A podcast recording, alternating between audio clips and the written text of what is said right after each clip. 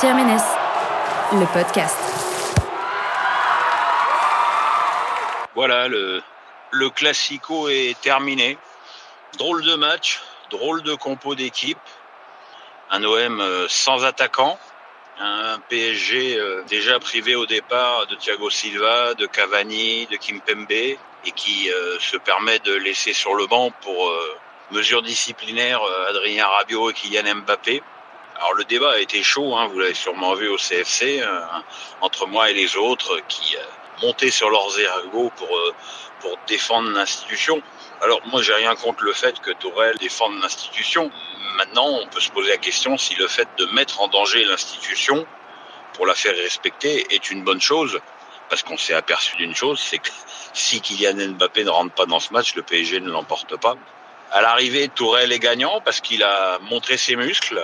Il a cessé sa calinothérapie du début de saison pour montrer euh, qu'il était le patron technique de cette équipe. Kylian Mbappé, lui, qui a été euh, sanctionné, a réagi de la meilleure des façons en étant décisif, en, ouvrant le score, puis en étant à la construction du, deuxième but.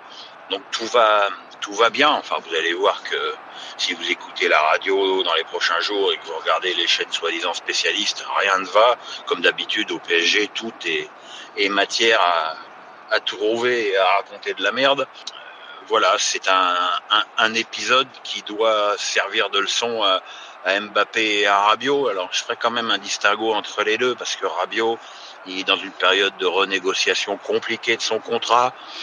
Il n'est pas euh, toujours euh, au top sur le terrain. Donc, voilà quoi.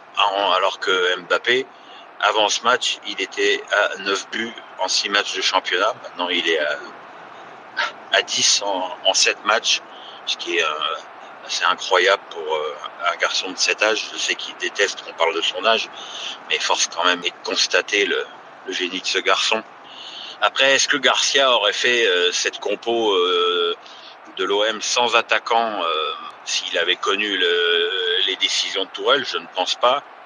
Maintenant, comme j'ai dit aussi au CFC, euh, autant euh, on a pu voir que l'absence d'un vrai grand numéro 6 au PSG contre Naples était une catastrophe, autant on peut voir que l'OM s'est complètement planté avec ses deux attaquants, puisque quand arrive un grand match, Garcia ne fait pas le choix de l'un ou de l'autre, mais laisse les deux sur le banc. Donc euh, évidemment que le bas blesse à ce niveau-là à l'Olympique de Marseille et que le club ne, ne peut pas progresser tant qu'il n'y aura pas une recrue de haut niveau à ce poste-là. Euh, j'ai envie de vous dire, euh, quitte à radoter parce que ça commence à dater un peu, mais euh, quitte à se retrouver comme ça, il valait mieux garder Gomis qui a marqué 25 buts l'année dernière en Turquie. Donc voilà, une nouvelle fois, Marseille a, failli contre le PSG.